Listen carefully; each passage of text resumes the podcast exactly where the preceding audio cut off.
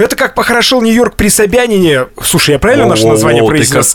когда, ты, когда ты вообще его произносил сразу? То есть сразу, как будто ты уже прощаешься. Ты все этим спатенько?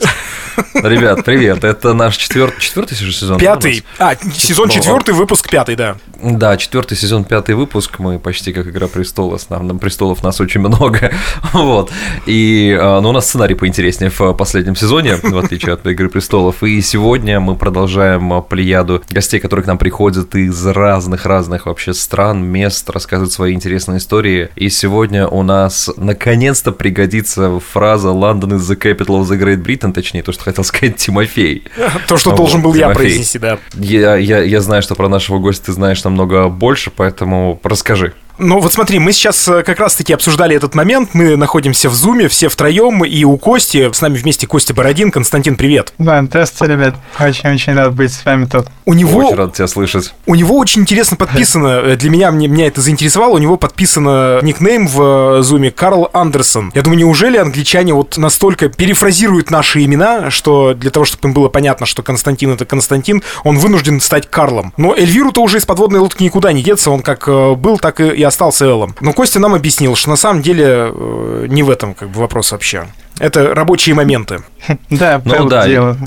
И, ну, как мы сказали, то, то, то у нас э, Туманный Альбион на связи. Кость, привет. Давай сразу, знаешь, что так несколько вводных. Расскажи немного вообще, когда ты там очутился? Как давно? Вот можно прям заходить издалека. Вообще очутился я здесь а, в 2005 году, далеком сейчас уже, мне было 13 лет, меня родители отправили в школу. Я в этой школе И ты прогулял. Учился. И уехал в Лондон. Прогулялся. Э, я прогуливал немного, наверное, лишнего, пока был в московской школе. И решили меня, в общем, отправить, так сказать. Кость, прости, я тебя умоляю, можно я эту шутку выпущу, мы дальше будем говорить, что тебе сова принесла письмо, и ты уехал на Хогвартс Экспрессе. Все, а, знаешь, это как коллекция говношуток татарских закончена, теперь я серьезно. Не, на самом деле, вот когда мне первый раз об этом э, родители со мной говорили, где-то за год до этого, это для меня чувствовалось как вот примерно как письмо из Хогвартса. Это была какая-то такая вот нереальная новость, что неужели это может быть на самом деле такое сбудется, что это мне не снится, что на самом деле меня отправят одного, я буду жить один в таком это. Кость, а, как, как, родителям, как, как родителям вообще пришла такая идея в, в голову? То есть откуда это вообще зерно идет? Я думаю, просто из-за, как это сказать, ну, Англия популярна своим образованием что частным школьным, что университетами. И я думаю, у них просто было в голове, а у отца особенно, что английское образование будет для меня хорошо на будущее. И в те времена, до всех кризисов, особенно до 2008-2009, еще была возможность. Угу. И ее не упустить, я так понимаю, хотя отправить как можно раньше. Решили отправить в школу с э, английским уклоном, я правильно понимаю? Мягко говоря. Вот насколько уклон может быть, настолько и был. Оно закончилось тем, что где-то год заняло маму уговорить, чтобы она согласилась на подобное. Но, как бы, подошло уже время принять решение, и я таки внес свою лепту, уговорил, что очень сильно этого хочу, что для меня это прям что-то такое, как из сказки, mm-hmm. на самом деле. И а, вот в июле 2005-го пап со мной полетел первый раз. Просто а Сколько тебе на тот момент было? 13. 13. 13. 13, окей. Угу. Кость, подожди да. секунду, прости, что я тебя перебиваю, но ты сам-то понимаешь, что ты, по сути, уже больше англичанин, чем э, москвич. О, я уж много раз про это мне только заходило. У меня было куча отметок. И когда я уже полжизни прожил здесь, и когда там всякие другие моменты случались, когда там ну, просто университет закончил, что ли, можно сказать, там нет. В общем, стал взрослым здесь, потом уже вырос здесь. Ну, разные были определения, разные uh-huh. формулировки к этому можно использовать. Но да, я в России, я турист. Здесь, здесь я дома. Но тут это мы уже перейдем, я думаю, чуть попозже. Тоже сейчас все меняется. Немного uh-huh. уже не та Ан- Англия сегодня, это не совсем та Англия, в которую я приехал тогда. А в какую а, Англию вот. ты приехал тогда? Она была больше похожа на стереотипичную. Так вот, там было все чисто, аккуратно, все работало, все были добрые, улыбчивые. Может, до твоего приезда все-таки? Если же... да, Тимофей, то что, то, что страны, в которых ты бываешь после этого, у них революция, это не, значит, что такой, пример, да. что такой пример нужно перекидывать на наших гостей. А, да, не, оно на самом деле развивалось потихоньку, и все эти годы оно вот по капле, по капле, вроде незаметно, но вот осмотреться сегодня, конечно, общество уже чуть-чуть такое менее довольное жизнью. Но я к этому перейду. Вот первый год, год в школе, это был, наверное, такой самый тяжелый, может, первые два года, да, первые два года, наверное, было самое тяжелое время, когда я еще задумывался о том, что, может быть, даже обратно вернуться, попросить. Ну вот, потому что было, что, ну, по 8, по 6 недель а, нужно было сидеть. И это чувствовалось как не как тюрьма, наверное. Мы очень часто использовали тюрьму как сравнение. Как вроде как в шутку, но доля правды в этом была. Мы были вот э, окорожены стеной, нам нужно, нужно было спрашивать разрешение выйти в город. До какого-то возраста нас выпускали там на час в неделю в город, Ого. просто по магазинам пройтись. Это некий четвер- формат интерната такого, да? Ну, можно так сказать, да, Мгм. это ну, в Мгм. Европе, в некоторых странах так называется. И отличие вот там, допустим, от французских лицеев, там часто бывает 5 дней в неделю, на выходные идешь домой. А у нас было постоянно только на каникулы домой. А Мгм. те, кто там из Китая были, они вообще только на большие каникулы улетали. Я мог улетать раз в 6 недель примерно домой. Ты был полностью один абсолютно, то есть родители остались в Москве, я правильно понимаю? Да, вот не считая вот первой недели, который первый раз со мной отец прилетел и улетел, оставил. С тех пор меня навещали за 18 лет. Два раза мама прилетала. Обалдеть. Я просто сравниваю с условным пионерским лагерем, в который тебя отправляют на 21 день, и ты уже на третий день начинаешь с ума сходить. А тут э, это достаточно серьезный шаг для 13-летнего пацана. И А, еще, да, э, такой довольно уязвимый возраст с точки Да. зрения психологии, вот, то есть, э, когда прям становление личности, знаешь, уже не, уже не ребенок, но еще и не такой подросток, вышедший из пубертата, поэтому это... Абсолютно это, конечно, точно. И вот ну, первые годы это и было, как сказать, 13, 14, 15, это вот как раз эти тинейджерские тяжелые года. Собственно, со своей, такая плавный, плавный переход в другую тему, со своей женой я познакомился э, на каникулах, когда в Москве был. И, собственно, это было на мой второй год там. То есть в 2007 году мы познакомились, и мы где-то 7 лет удаленно, вот на расстоянии, э, отношения поддерживали до того, как мне получилось все перевести. Ого. И это было уже во взрослом виде, да. То есть, Вау. ну, это, и это заняло, так скажем, много усилий было. А с она обоих- бывала? А Она бывала у Эм. тебя в- за этот период э, на- налетами, грубо говоря, ты, например, в Москву прилетал и... Вот я в Москву прилетал регулярно, каждые каникулы, и мы вот это время проводили вместе почти с утра до вечера каждый день. Лето еще было, летние каникулы длинные. Мы обычно в Крым уезжали с родителями. Тогда еще нам все равно было мало лет. Первый раз Мгм. она сама прилетела, это был 2012 год уже. Уже мне было 20. Да. А потом э, вот эти вот пять лет в школе, они потихонечку прошли, и чем дальше, тем более уверенно себя чувствуешь, тем уже э, как-то становишься у себя дома, начинаешь себя чувствовать, потому что все уже младше тебя, все, кто новые приезжают, они уже меньше тебя там были. Ты вот, ну, грубо говоря, как дедовщина в армии, примерно то же самое Мгм. и там было. Только такая позитивная дедовщина, информационная дедовщина, в том плане, что ты окружен больше информацией, такое люди приезжают, и ты в целом уже на фоне их э, себя чувствуешь таким человеком, который пустил корни, и, наверное, фундамент уже есть какой, какой-никакой. Да, ты уже знаешь, там, грубо говоря, там все правила, как их походить правильно, кто есть кто, какие учителя, там, какого характера, с кем там можно что-нибудь сделать, с кем Ну, там все нельзя. понятно, там просто профессора Снейпа надо избегать вначале, в конце он раскроется. Такого у нас не было, к сожалению, это чуть поскучнее в реальной жизни, но тут, на самом деле с параллелей с Гарри Поттером еще у нас были тоже дома разные, так как Гриффиндор, у нас свои Мгм. пять домов, между ними там тоже была конкуренция, там были всегда Тимофей, это не, тва- это, не, это не панельки, я на всякий случай А я-то как раз об этом, да, сижу А ты задумался. думаешь, у нас тоже двор конфликтует, что Да. получается, английский лицей? Нет. У меня вопрос такой, скажи, пожалуйста, первые твои годы, вот ты говорил, что было трудно, трудное и все такое, это как-то связано в первую очередь с психологическими вопросами, или же психологические вопросы завязаны на том, что язык пока еще не твой нативный, то есть ты его не впитал так сильно, как нужно в первые два года? Нет, в этом возрасте язык впитывается очень быстро. Я, в принципе, достаточно легко в эту, ну, вот эту транзицию прошел. Наверное, первые уже два месяца было достаточно. А у тебя было, Я были какие-то основы, нет, когда ты улетал? Основы у меня были, ну, 7 классов русского, русской школы чему успели научить, собственно. Ну, ну то, то, есть, то есть ничему. Ну, практически, да. Там грамматика, которую учили в школе, мы в русской, она особо не нужна в реальности. Слушайте, ребят, лексика. мне буквально недавно попалось в Инстаграме видео короткое, где выступает англоязычный э, мужчина, значит, ну, носитель английского языка, и дальше с ним в разговор вступает шотландец. И там подписано, ты 20 лет учишь английский, и потом встречаешь да. шотландца. Как это же, ну, то есть, мне кажется, э, коренной, условно, я не знаю, как это правильно назвать, коренной английский, его же, мне кажется, вообще не разобрать. Я вообще ни черта не понял, что говорил шотландец шотландец. Это, ну, шотландский акцент, так скажем. Таких вариантов вариаций акцентов здесь очень много. То есть, может, оно... Шотландия совсем другая страна, конечно, у них будет там сильно отличающаяся. Но оно может отличаться даже там между Лондоном и чуть южнее от Лондона. Уже будут там свои какие-то фразы, свой чуть-чуть способ там правильно произносить. Ну, произношение будет чуть меняться мне, от региона к региону. Мне прям безумно хочется где-нибудь в конце выпуска просто немного пообщаться, знаешь, э, с тобой на английском по той причине, да. по той причине, что потому что, ну, я всегда говорил, американский английский это хорошенько изнасилованный британский, вот, поэтому нас самый ленивый на свете, то есть, знаешь, мне прям интересно, пойму ли я тебя.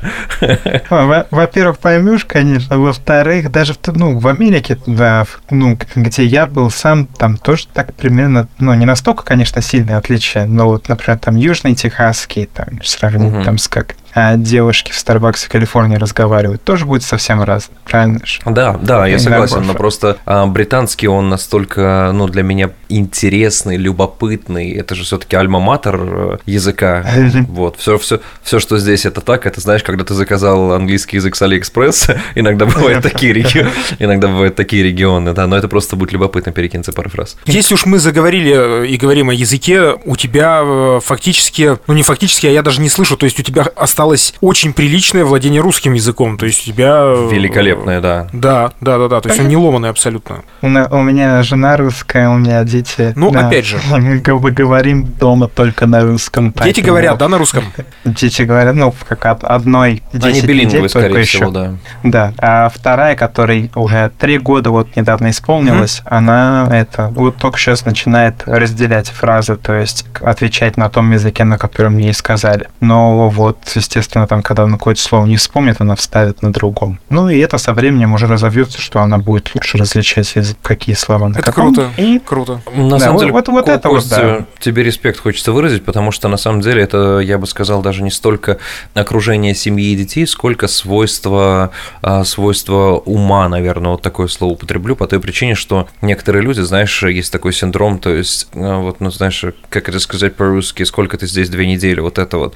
А, это ну попытка отречения от языка. Я понимаю, что появляются некоторые звуки, которые более протяжные, более, вот, например, певучие, которые, например, я за собой замечаю, или за счет того, что люди постоянно здороваются с, друг с другом довольно эмоционально, это появляется и в русской речи, но при этом я, например, себе поставил цель ни в какие сроки не испортить свой русский язык по той причине, что он мне тоже нравится, он мне безумно дорог. Я пытаюсь ни в коей мере не вставлять в свою речь англицизмы и не заменять, если есть аналог на русском, кроме каких-то уж общепризнанных слов типа менеджер. И э, да, но когда ты заезжаешь, например, на тот же самый классический Брайтон Бич, о котором было сказано много в наших предыдущих сезонах, ты слышишь вот это вот, э, там, э, Тамара, вы видели, какую, каких shrimp ов завезли сегодня в магазин? Господи, а chicken на sale е – это вообще сегодня shop ится, идем shop иться. Ну, то есть это классика, и меня это удручает на самом деле, потому что мне безумно нравятся люди, которые идеально владеют двумя языками, поэтому респект, респект вообще.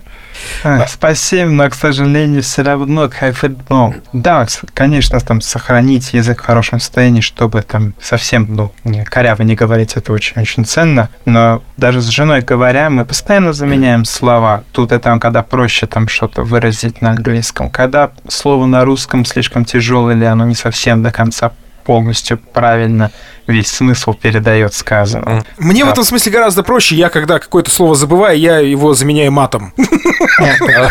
Это легко. Это универсальный инструмент, поэтому не надо говорить плохо про мат. Он объяснит все одним словом. Абсолютно, да. А, Кость, ты был один русскоговорящий в своем потоке? Назовем это так. Если мы смотрим на школу, то с каждым годом становилось все больше и больше. Когда я приехал, это уже была такая тема, которая ну, более-менее популярность набирала. Тогда я был, может быть, один из десяти, из 12, ну, может быть, 12 максимум, где-то такое число. Mm-hmm. Да. И под конец, там уже, когда я заканчивал школу, десятый год уже был, это уже было у нас, наверное, там под 50 человек. Ого, нормально. О-о-о. Как отношение, как отношение было тогда к ученикам из России? Да примерно такое же, как оно есть и сейчас. Просто вот это я и хотел услышать. Вау, отлично. Это то, что я просто стараюсь как зерно всадить в головы людей, которые думают, что за рубежом что-то сильно изменилось. Да ничего не изменилось. Вот, у меня, я говорю, у меня же мама буквально там дней 10 назад прилетела в Америку, и пограничник ее встретил, спросил страну рождения. Она такая, гражданство, то есть она такая, там, Russia, и она такая, oh, Russia, oh, welcome to the United States. А он смотрит, что у нее иммиграционная виза, такой, oh, no, sorry, uh, welcome home. Вот, и это было круто. Поэтому, надеюсь, ну нет, конечно, аспекты какие-то мелкие, совсем незаметные, может, шероховатости будут, но их встретить еще надо, их нужно еще, нужно еще поискать. Я думаю, что вот стереотипы какие-то, конечно, всегда были, и они останутся, но это не менялось, в принципе, никогда, наверное. В, ну, в моем, э, с, с моем времени я имею в виду. Может быть, там, если копнуть куда-то глубже, там уйти до распада Советского Союза, может быть, были другие стереотипы. Но сейчас угу. это все сводится там к холоду, к водке. Медведи. в принципе, вот медведи, вот, кстати, не, не, вот так сильно То же самое, да. То есть водка, холод. Это часто. О, медведи это что-то, чем мы русские сами чаще всего любят, почему э, прям как пример стереотипа привести mm-hmm. в практике. Обычно вас спрашивают, у вас, наверное, там так холодно. Ну и, естественно, там с прошлого года добавилась новая тема, про которую любят спросить. Но, но это всегда без, это без какой-то претензии или там какого-то Да, им просто интересно отношение какое-то. Вот, то есть, а расскажи, а вот что вы как жители России в целом думаете, чувствовали и так далее? Это любопытство, я бы сказал, наверное, больше подходящее для меня, для моей ситуации. То есть ты слышишь, ты видишь заинтересованные глаза твоих собеседников, что им просто хочется впитать от э, носителя э, этого гражданства, от человека, который там жил, а не просто истерика. Да, так, так, именно так и есть. Это все заканчивается просто вот интересом, который ты удовлетворишь, ответив на пару вопросов, и обычно этим все и заканчивается. Так такого угу. плохого отношения на в местах Особенно, как говорят по телевизору, э, которые периодически все равно смотришь, чтобы это иногда для развлечения, иногда просто чтобы знать, о чем говорят там. В общем, никакого негатива или какой-то предвзятости нет ее как не было, так не появилось. Скажи, пожалуйста, на тему того, как твоя жизнь взрослая выглядит в Британии, чем ты занимаешься, в каком городе ты сейчас в данный момент живешь, просто опиши свои, я не знаю, как бы, как бы лайфстайл, так скажем. Сейчас, на самом деле, он у меня достаточно такой бытовой, можно сказать, немного скучный по сравнению с тем, какой был, вот когда был промежуточный такой период между университетом и попытками остаться, миграционными проблемами и так далее. Сейчас у меня вполне себе обычная вот жизнь за городом. У нас дом в Мейдстоне, это Кент, графство, которое между Лондоном и Францией. Если линию прочертить, вот посередине примерно Мейдстон находится. Uh-huh.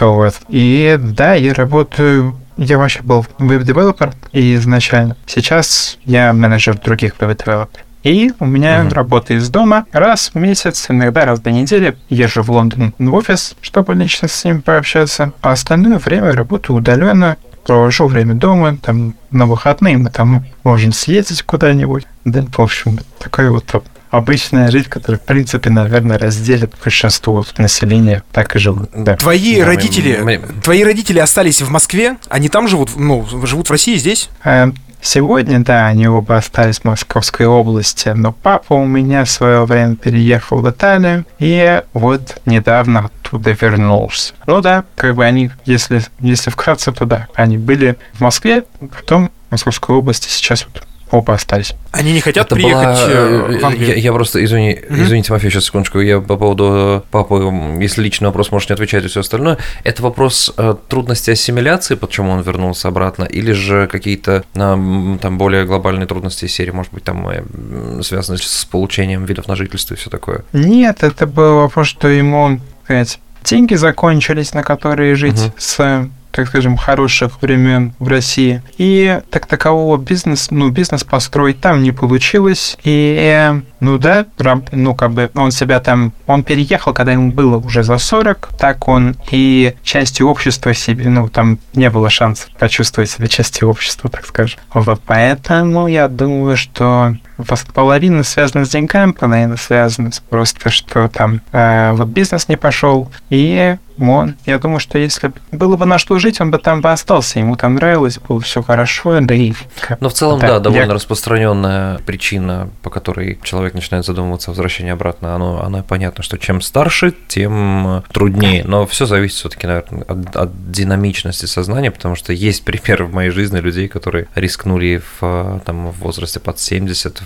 Понятно, отдавая себе отчет, что они точно не станут, например, вот теми самыми знаменитыми американцами, да, которые Да, да, да. а, уже ассимилировались, но при этом просто нужно отдавать отчет, э, какое место ты займешь в обществе, вот и все. То есть периоды, когда, допустим, родители к тебе приезжали, такого не было. У них сейчас есть желание переехать к тебе, например? И как часто вообще, если они тебя посещают, то как часто они бывают, хотел сказать, в США, представляешь, хотел э, э, в, в Англии. Не считая самого-самого первого а, приезда, отец был со мной здесь один раз, и это было не чтобы меня навестить, потому что мы вместе, так сказать, на роуд-трип небольшой поехали по его делам. И просто оно проходило мимо моей школы, и мы заодно там остановились, поэтому это было просто совпадение. А мама приезжал два раза, я ей делал туристические визы, один раз просто показать, что да как, у меня это я уже в университете был, и один раз, когда мы уже с женой переехали за Лондон, опять же, показать, как мы живем, что такое. Поэтому да, вот по пальцам пересчитать. А в основном мы встречаемся, когда мы приезжаем в Москву. Да, тут Сами? скорее с точки зрения удобства их устраивает, когда вы гостями приезжаете, наверное, так. Да, именно так. И когда первый ребенок родился, мы тогда еще был ковид начался, это был 20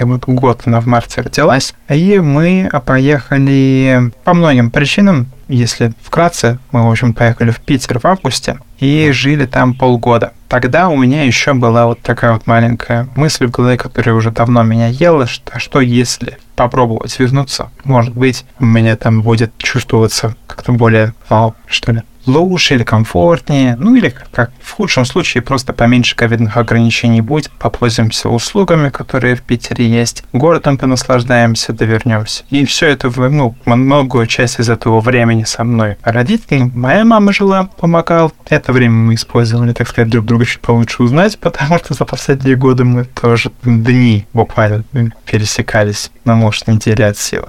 А тут была возможность очень долгое время вместе прожить. И за эти полгода под конец уже я прям рвался вернуться обратно домой. Это все.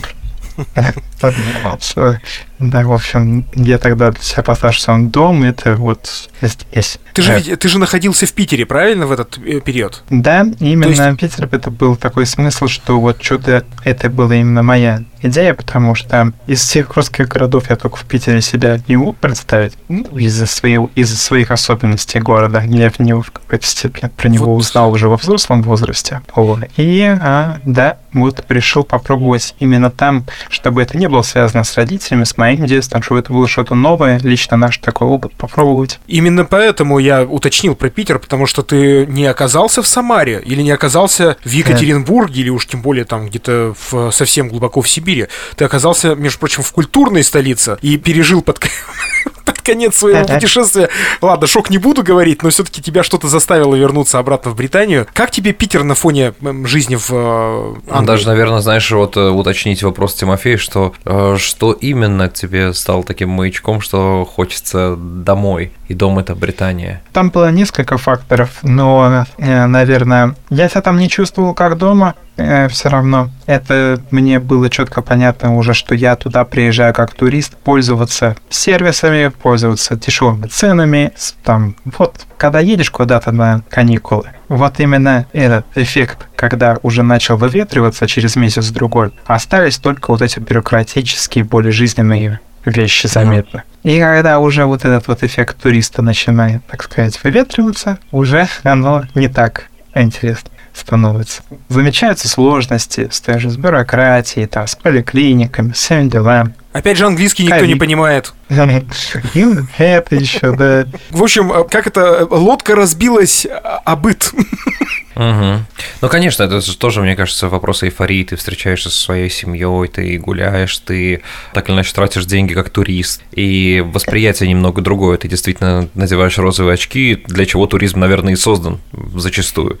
Потому что потом и, уже... Именно, по... Да, именно так вот розовые очки, они быстро снимаются, ну, быстрее, чем я ожидал, во всяком случае. В какой-то момент тебе уже, ну, ты находишься в булочной, которых у нас нет. Находишься там в другие рестораны, в торговым центрам во всем пройдешься. И когда вот этот вот элемент начинает уже не таким интересным быть, остаются только вот бытовые моменты, и уже оно становится больше похоже на обычную жизнь, наверное, там, Кость, слушай, вот подожди, у нас сейчас получается вообще-то впервые, мне кажется, за все четыре сезона, так как ты очень давно живешь э, за рубежом, да, и у нас получается сейчас обратный эффект. Мы в данном случае не россиянина, по сути, даже уже спрашиваем, каково ему там за рубежом, а человека, наоборот, да. приехавшего из-за рубежа, говорящего с нами по-русски, каково ему здесь, в России. Сервис, ты сказал, рестораны не те, э, булочные, которых нет.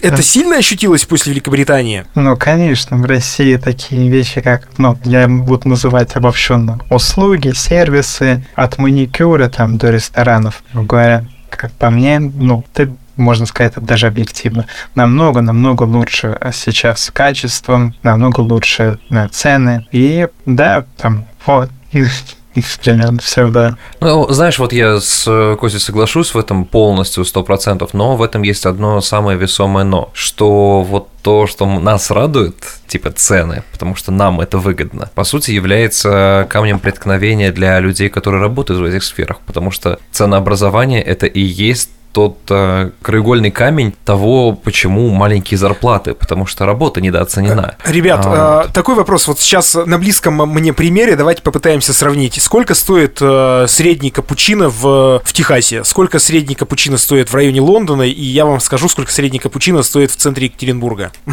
А, Лон, Лондон начинает, да? Хорошо, ну давай назовем 3,50 это у нас по сегодняшнему курсу, допустим... Это фунтов 300... стерлингов, да, верно? Да, да, 360 рублей, допустим. Ага. Так, если, если говорить про Техас, я могу сказать не про капучино, я его не пью, я пью латте. Даже если брать просто тот же самый Starbucks, это, наверное, 5,60, 5,70 где-то стоит он. Ну, тоже около того, получается. На нынешний, умножается на курс 81, по-моему, я сегодня смотрел. Угу. Вот. Ну, тоже примерно так. А, в центре Екатеринбурга, и некоторые заходят и говорят, вы что тут, крохоборы, с ума, что ли, посходили? 140 а, рублей средний капучино стоит. Ну вот, просто так, для сведения. Это для тех, кто сейчас нас слушает. Это я не перед вами выпендрился, а чтобы было понятно, а, как вот этот дисбаланс, в, в том числе в ценовой политике, в услугах. Можно также для примера сравнить цену за электричество за киловатт-час. Тоже очень, мне кажется, будет интересно. Я, правда, не знаю, в Техасе какие цены. Но вот у нас там не так давно еще было 9 пени за один а вот в России, не знаю, э, Тимофей, ты э, Слушай, какие по, сейчас? по киловаттам, честно, не скажу тебе, но точно могу сказать, что... Э, ну, цифру не назову, но точно могу сказать, что они очень серьезно поднялись. Ну, как, ну, относительно российского кошелька весь народ с Нового года стонет, плюс у нас еще отменили, лично в нашем регионе, в Свердловской области, отменили ночной и дневной тариф на электричество, а это было существенное сокращение, да? У нас люди запускали стиральные машины только после 12 часов ночи. И, представьте, весь, весь дом, например, да, восьмиподъездный таким э, шумом. Ну, я сейчас, конечно, иронизирую, но такой, представьте, шум стиральных машин гудящий. Да. И просто вам домой звонят. Здравствуйте, это, это, это прачечная. И ты отвечаешь в ответ. Министерство только как в том самом анекдоте, да. И э, на самом деле я сейчас о киловаттах знаю все, потому что пересел на Теслу. У нас, грубо говоря, по-моему, ну, опять же, это, это ну, касаемо зарядок на автомобиле, потому что я не помню цену за киловатт именно дома. Но это, по-моему, 17 центов за киловатт. А вечерний тариф и 37 центов за, ноч... за дневной тариф высокого потребления, когда. Ну, в принципе, да, на дневной тариф похож у нас, если там до 2020 года можно было около 10 пени, это 10 рублей, то сейчас 35 примерно, наверное, где-то. То есть, подождите, парни, тариф. у вас, получается, парни, реально есть до сих пор ночной тариф? Он существует? Да. Да, да, есть такое. Какая, Не у всех, но есть. Какая подлость со стороны руководства Но у нас ночной области. тариф начинается... Ну, у нас ночной тариф... А, они же всегда равнялись, да, на Лондон, как мы помним.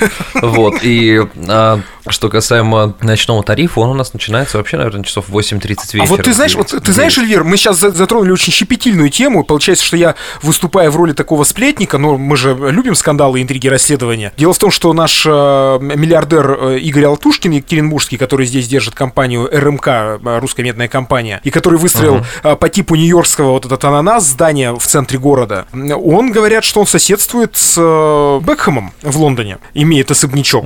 Так что вполне себе это он мог привести тарифы или наоборот убрать их. Кость, а, задам Да? тебе тогда вопрос, э, когда мы за эфиром немного поговорили, ты так нас ввел в курс дела. Скажи, пожалуйста, что изменилось с этим, с приходом слова Brexit? Потому что у нас в России это просто звучало, никто не вдавался вглубь проблемы и вообще откуда это пошло. Они, мне кажется, даже И расшифровки большинство не знает, как бы понятия этого. Да, да, да, Brexit это, соответственно, составное слово между Британией и, соответственно, exit. Вот, а Британия выходила из состава Европейского Союза, но при этом, как я помню, шенгенская виза никогда не, не действовала на Великобританию, и а, Британия не входила в а, Шенгенский союз, именно таможенный союз. Ну, вот, поп- Поправь меня, если не прав. Нет, а, в Шенгене мы не были никогда. Ирландия тоже не была. Вот, у них была своя зона, ну, у Ирландии и Великобритании. Но в ЕС э, мы были вот э, до, получается, до, ну, до 2020 года, но потом эффекты его вступили в силу только, по-моему, 1 января 2021 года. А, но если вот насчет того, контроверсиальная тема, на самом деле. В шестнадцатом году был референдум, и когда все проснулись с новостями неожиданными, что Кэмерон пошел в отставку, Мгм. в то время я сам, если бы мог... Тимофей, я это не бы режиссер «Аватара». А, блин, это не он, да? Извините. Да, да, да.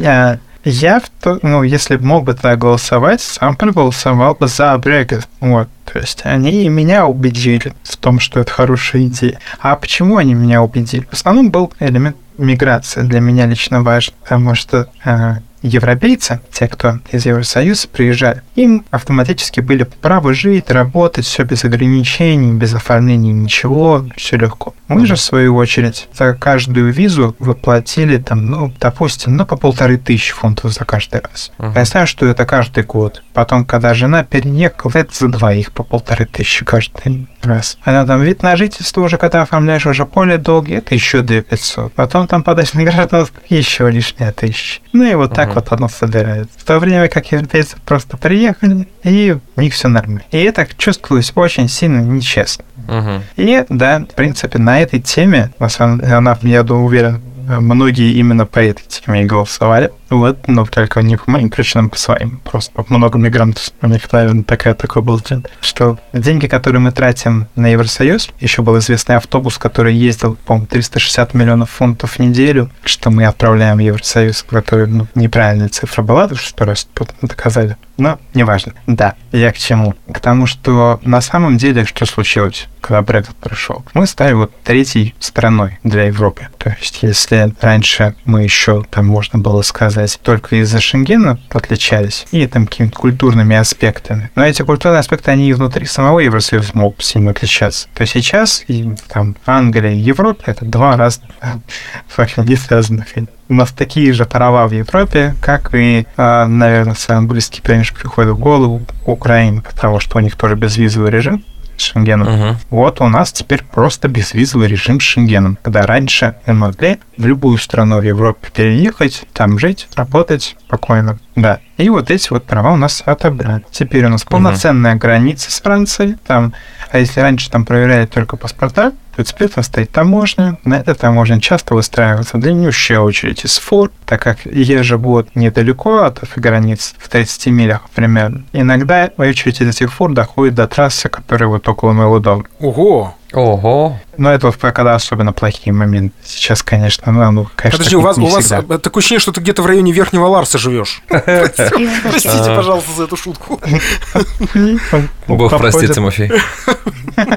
А, да, и потом, ну, и на, на чем это сказалось? На том, что как на самом деле, нас стали, стало не хватать рабочей силы. Англичане не хотят работать на тех работах, на которых раньше работали европейцы. Европейцы из Восточной Европы стран, я имею в виду. То есть ту работу, которую они делали там за 7 фунтов в час, англичане не хотят делать. Они лучше будут безработно сидеть, получать пособие за безработицу, чем заниматься какой-то тяжелой работой. А ты можешь, кстати, цифры, цифры по безработице назвать сейчас или э, в тупик поставлю вопросом? В тупик, наверное. Ты, ты, ты с кем общаешься? С Ричи Сунаком, что ли? У нас граждан, у нас житель.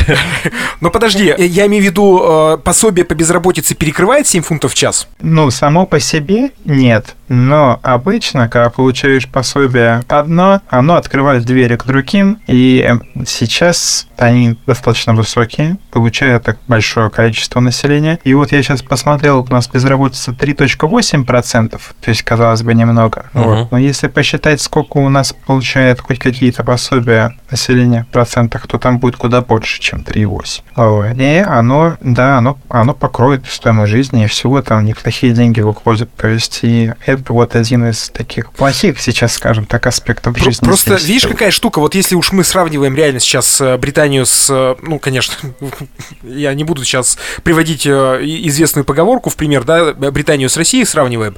А, так вот, а, по, да, пособие в России не покрывает жизнь в России. Вот сделана очень удобная ситуация создана вокруг этого, да, так что у нас с безработицей борются не методом, как это происходит? Субсидирование. Короче, да, да, вот. все правильно, ты правильно сформулировал, не методом субсидирования, а сделано так, чтобы ты не смог просто выжить на пособие. У нас полторы тысячи примерно пособия э, по безработице. Не, ну почему? Пособие хорошо покрывает тебя матом и половым органом. А, да, еще, эти очереди и так далее, да-да-да. Поэтому, может быть, я предлагаю сейчас взять Британии пример с России, и будет прорыв в э, отсутствии безработицы. Вот как вам? Или как эта классическая фраза во время ковида, как классическая фраза во время ковида была, да, что вам эти вертолетные деньги? Нельзя вертолетные деньги.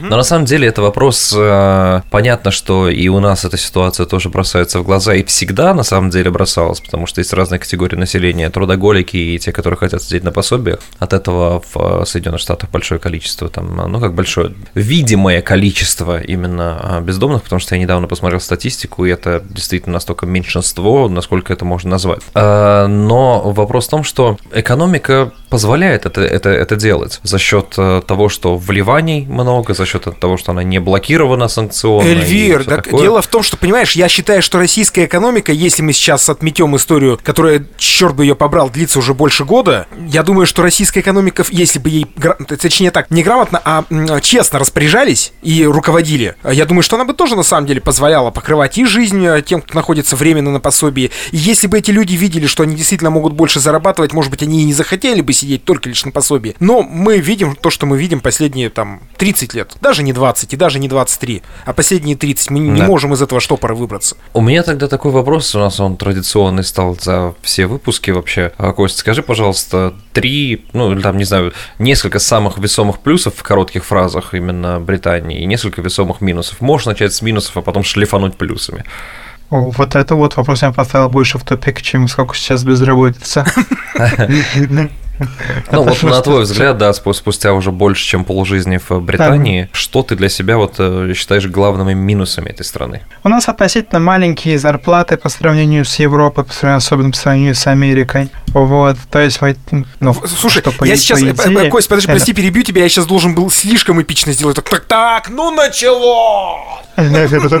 Про маленькие зарплаты они нам тут рассказывают. Ага. Так, хорошо. Минус. Э, Жилье при этом невероятные пропорции к этой же зарплате. То есть, Это факт. Здесь то же самое. И это вот создает такую растущий ну, промежуток, так сказать, между новыми поколениями и старым, ну, постарше поколениями, которые в свое время купили там дома по 50 тысяч фунтов, которые сейчас могут стоить 700-800, угу. и теми, кто сейчас получает эти же 50 в год, но не могут себе накопить на депозит, потому что их едва хватает на жизнь. Ну, в Лондоне так точно-то едва будет хватать, если снимать самому, например. Вот.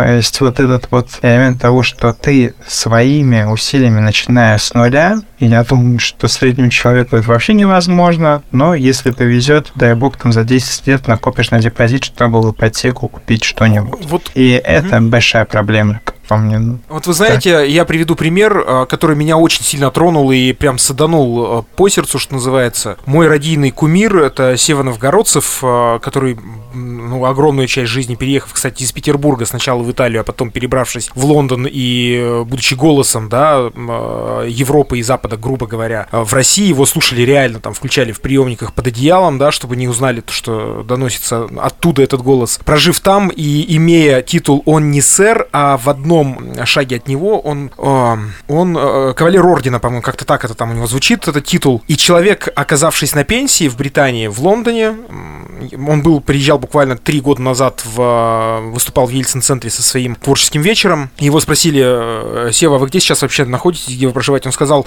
ну, вы знаете, я нашел прекрасное местечко на берегу моря в Болгарии. А почему? Он такой, ну, как бы, ну, там прекрасные виды, а еще я не смог оплатить ипотеку.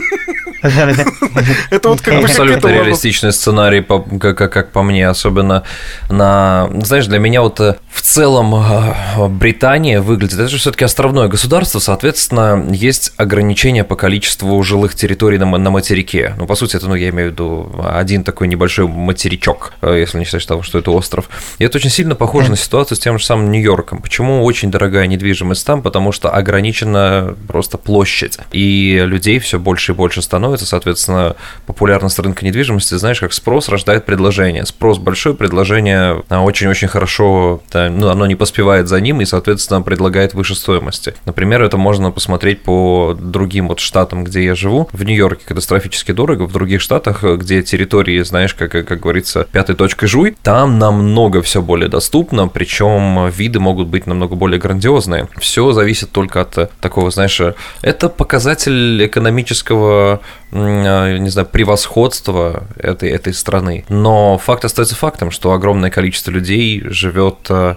так, что они не в силах пользоваться таким экономическим превосходством, не в силах поспевать за ним, если говорить вот так вот.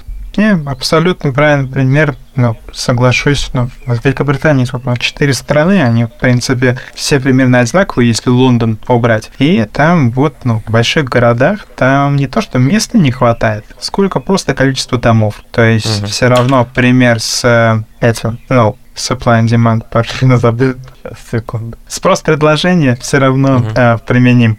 И э, в Лондоне, да, там постоянная стройка, и цены продолжают расти, несмотря на то, что сейчас проценты высокие стали. На, я имею в виду эту особенную ставку, как сильно она выросла. Тем не менее, это все равно не останавливает рынок недвижимости. Деньги людей все равно откуда-то находятся и берет. Но, да, не, далеко не все могут пользоваться этим превосходством. И особенно это сейчас применимо вот в этом году. Это называют cost of living crisis, это понимаю в Америке также, наверное. Правильно? Угу, да, да, абсолютно верно. Ребят, прям мне нужно завершать, у меня через три минуты митинг, поэтому а, давайте сейчас этот а, и финальное обещанное, что да, дико хотелось именно узнать, это let's speak English for real quick. So I have my favorite question. So it is a difference between pronunciation uh, of word uh, water. We're saying water. How how do you say water in uh, um, UK accent. Okay, Let, us say like that. Water. Water. It's, it's just water. Yes, sound, yeah, sounds amazing. Do you know a few more words? Uh, which is like sounds like very well, different. I guess uh, leisure yeah. would be one. Don't you say leisure in America? Leisure, yeah, yeah. Yeah. then what else? I think some words have different meanings altogether, but I can't think of one right now. Um, I heard Like- the stereotype about the some words in uh, uh, in England, uh, like a you don't say like uh, eyeglasses, you say just a glasses Вот- вот- or вот- something да- like that, да- right? подожди, да- Давайте я встану- вставлю свои пять копеек. О, yes, yes, yes, yes, yes, yeah, thank you. Oh, okay. okay. Oh yeah, yes, it's just it's just like it's just glasses. Yeah, Prescription glasses and sunglasses. yeah, because you know uh, Americans is so stupid. They need to know where where, need, where where they need to wear these glasses. It's eyeglasses, Yeah, like you know, like uh, we have no like you know the walk path. We we got a uh, sidewalk. You know, you need to go like on a sidewalk. And uh, Oh, yeah. the la- the last one, the last one question. So, how do you usually say hi from each for? I mean, to each other uh, when you're walking around? Uh, depends how uh, de- depends what class you belong to. So if you're more of a poor, let's say an average person, you would say Mhm. "all right, mate." You say something like "all right, mate." And, uh, and Oh. if you're uh, in a more professional setting, you would just say "hi, you okay?" Something like that. Wow, wow, that's amazing. Because you know, about uh, 20 years ago, it was like, uh, "Hey, how are you doing?" in the United States. Now it's, uh, "Hey, what's up?" Uh, for example, um, of course, it's not a like official. when you're hanging out with your friends, what else? And uh, now it's just th- three three letters like SUP. Sup. Sup. Yeah. yeah, just just sup. I I think in the next 10 years, it's gonna be like because you know, uh, yeah. Well, I would, uh, if I walk my dogs in the evening uh, in the park or something, it's usually just when you pass somebody, say "all right" and just move on. Yeah, that's the normal quick and quick interaction. And if it's somebody also looking at someone and or even and just carry on. Вау, вау, that's so cool. Э, Что, Тим, easy English, ёпта. А, Так, так, так, ребят, а, я, я вам так скажу. Я только что вывел э, за этот э, двухминутный разговор шкалу от 1 до 3. И на первом месте для меня расположились грузины, говорящие по-английски. На втором месте для меня расположился Эльвир. И чуть меньше я понимал э, Костю. Но в целом, плюс-минус из общего контекста... Вы же про розы, да, что-то говорили? Близко. Нет, на самом деле, что-то я понял, что-то, конечно, пришлось додумывать, но, в общем, но мне кажется, вот Эльвира я понимал немножко больше местами. Да, американские понятия бок о бок, больше, да. Ну да, это на самом, на самом деле так. Ну что, ребят, давайте завершать. Сегодня был вообще чудесный выпуск. На самом деле у меня теперь есть э, м, пул рассказчиков, с кем хочется увидеться и слышаться еще раз, потому что столько недосказанного, а мы не можем это уложить в рамках одного часа подкаста. Поэтому, Костя, спасибо тебе огромное, что ты отозвался. Это для нас прям честь, радость и все такое. Поэтому твой опыт бесценен для нас, для слушателей. Спасибо тебе еще раз.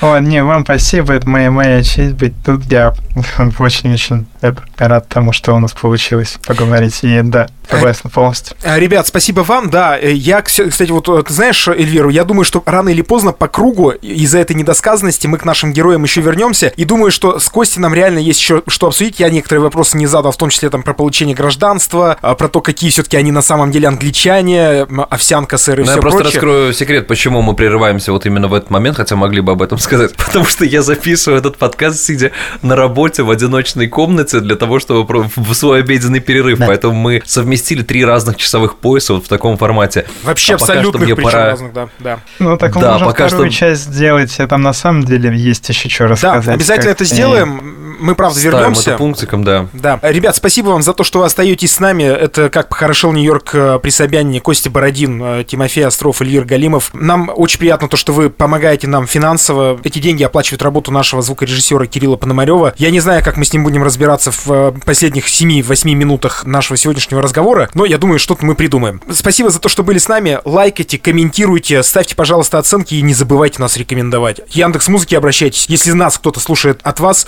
ну, пожалуйста, как-то продвиньте нас туда поближе в первый-то топчик, э, в первые 10 подкастов вашего сервиса. Пока, спасибо. Пока-пока. Мне приснилось небо Лондона нем приснился долгий поцелуй. Мы летели вовсе не держась. Кто же из нас первый упадет? Вдребезги на Тауэрский мост. Утром я узнаю утром, ты узнаешь позже. Этих снов дороже, ничего и нет.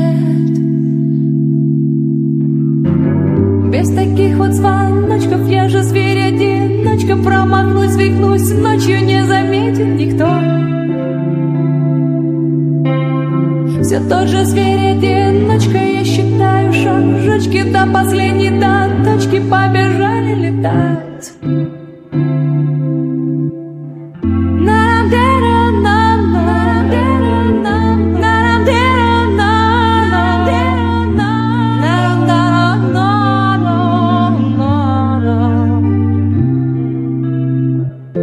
Мне приснилось небо Лондона В нем приснился долгий поцелуй.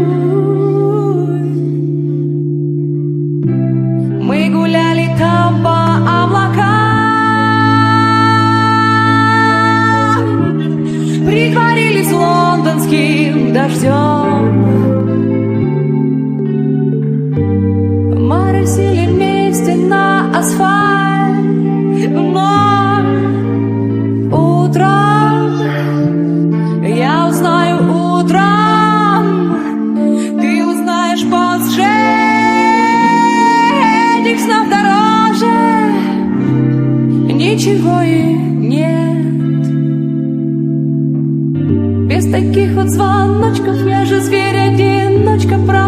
свихнусь Ночью не заметит никто.